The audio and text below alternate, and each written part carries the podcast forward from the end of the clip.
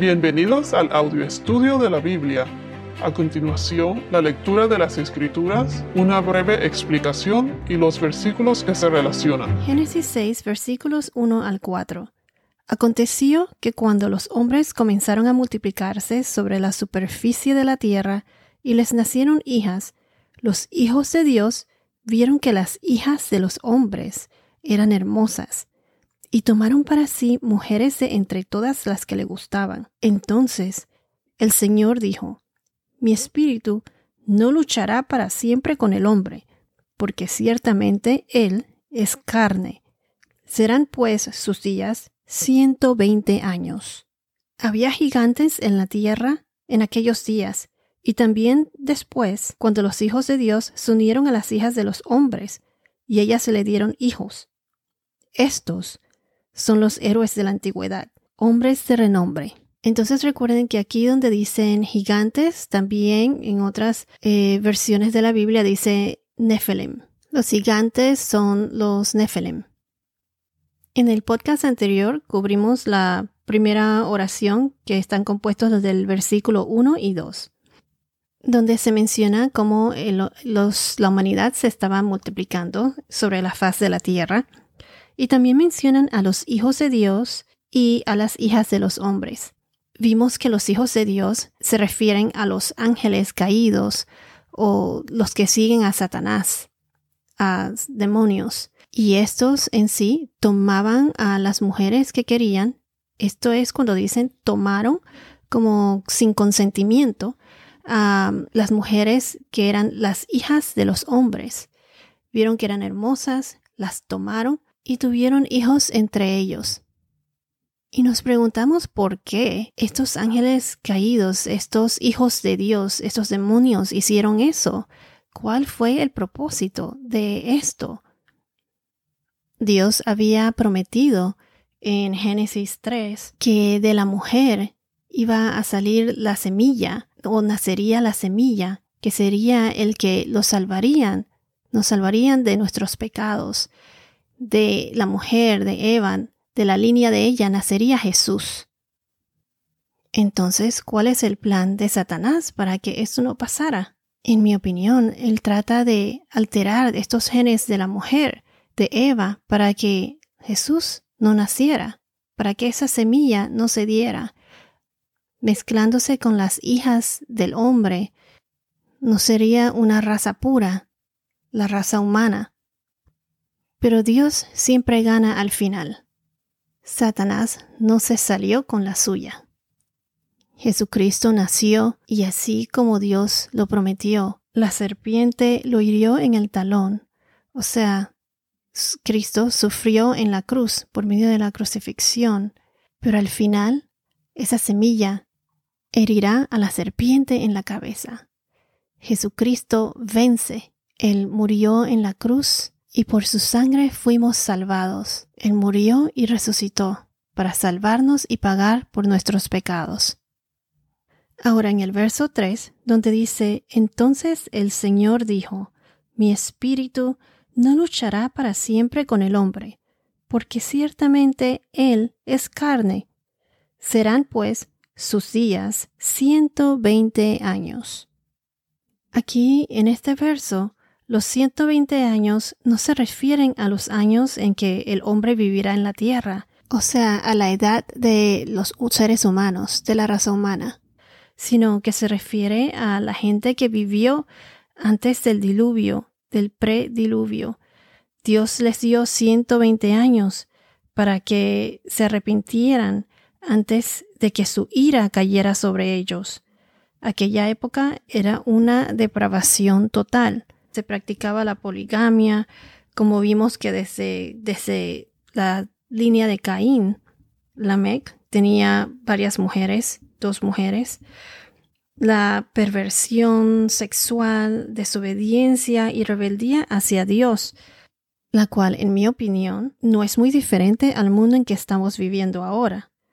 Y como dice en Mateo 24, 37 al 39, porque como en los días de Noé, Así será la venida del Hijo del Hombre. En mi opinión, el mundo de hoy está tan corrupto como en aquellos días de Noé. Noé les advirtió a los hombres en aquella época que se arrepintieran antes de que Dios los juzgara, porque el diluvio estaba por venir. Tengan en cuenta que ellos no sabían lo que era llover en aquella época, porque recuerden que en aquella época no, no había llovido todavía. Hoy en día el Evangelio es predicado y cuántas gentes todavía no, no hacen caso, no escuchan, sus corazones están cerrados y alejados de Dios. Toda persona debe compartir la palabra, uno debe escoger. Si no estamos con Dios, entonces, si no estás con Dios, estás en contra de Dios.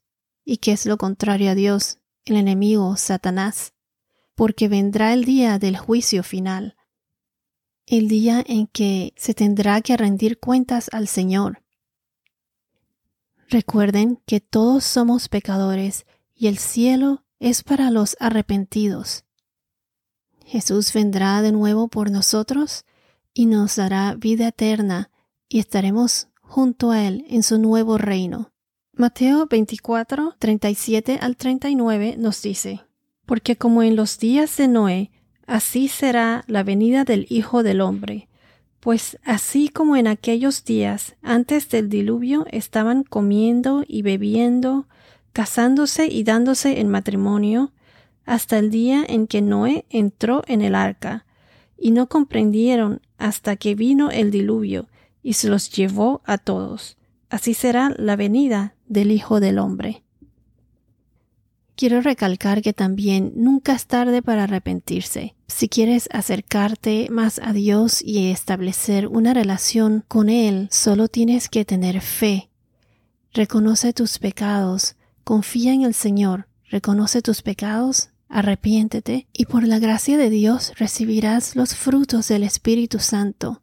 Al recibir el Espíritu Santo, éste nos guía y nos ayuda a poder caminar en Cristo ya somos todos salvados debido a que Jesús pagó por nuestros pecados y murió por nosotros en la cruz. Lo único que tenemos que hacer es tener fe en Él, tener fe en Dios, confiar en el Señor, entregarnos a Él.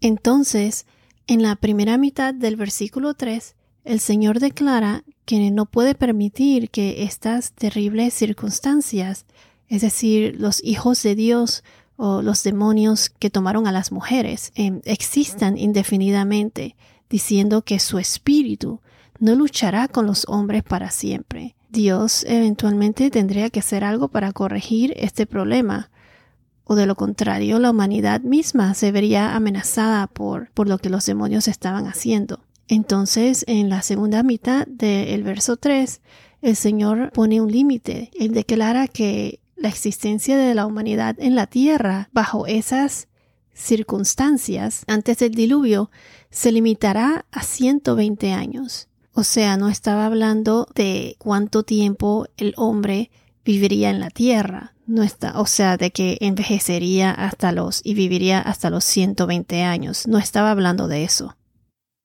Muchos vivieron más de 120 años después del diluvio, como por ejemplo Abraham fue uno de ellos. Pero también podemos notar que después de la muerte de Moisés, Moisés murió a los 120 años y después de su muerte se puede notar que la vida del el ser humano se fue deteriorando y deteriorando y hoy en día la gente no vive tanto. En Deuteronomio capítulo 34, versículo 7, nos dice ahí que Moisés murió a los 120 años. En Génesis capítulo 25, versículo 7, nos dice que Abraham vivió 175 años. Estos fueron los años de la vida de Abraham, 175 años. En Génesis capítulo 25, versículo 17, vemos que Ismael vivió 137 años. Estos fueron los años de la vida de Ismael, 137 años. Murió y fue reunido a su pueblo. Isaac, por ejemplo, vivió 180 años. En Génesis 35, versículo 28. Isaac vivió 180 años. y muchos otros vivieron más de 120 años después del diluvio. En 120 años vendría un diluvio y borraría, terminaría toda la vida en la tierra. ¿Por qué Dios declaró este límite a Noé? Esto es porque Dios le iba a decir a Noé que construyera un arca durante este tiempo para salvarse a sí mismo, a su familia y a los animales en la tierra. Dios es siempre misericordioso. Por lo tanto, ya Noé supo que, que su límite era hasta 120 años para poder construir el arca y salvar a los que pudiesen ser salvados. Entonces, basado en el contexto de Génesis 6, entendemos que el verso 3 se refiere al número de años que quedan hasta que el Señor trajo el diluvio sobre la tierra Dios dijo que solo toleraría un pecado tan extremo en la tierra durante otros 120 años, momentos en que Él arrasaría la tierra con un diluvio. Así es como sabemos que la inundación llegó 120 años después. Bueno, la próxima semana hablaremos de los Nephilim, de los gigantes de la tierra, que eran los hijos de los hijos de los hombres, o sea, los ángeles caídos, los demonios, con las hijas de las mujeres, de la raza humana. Bueno, esto es todo por ahora. Que tengas un día muy bendecido y hasta la próxima.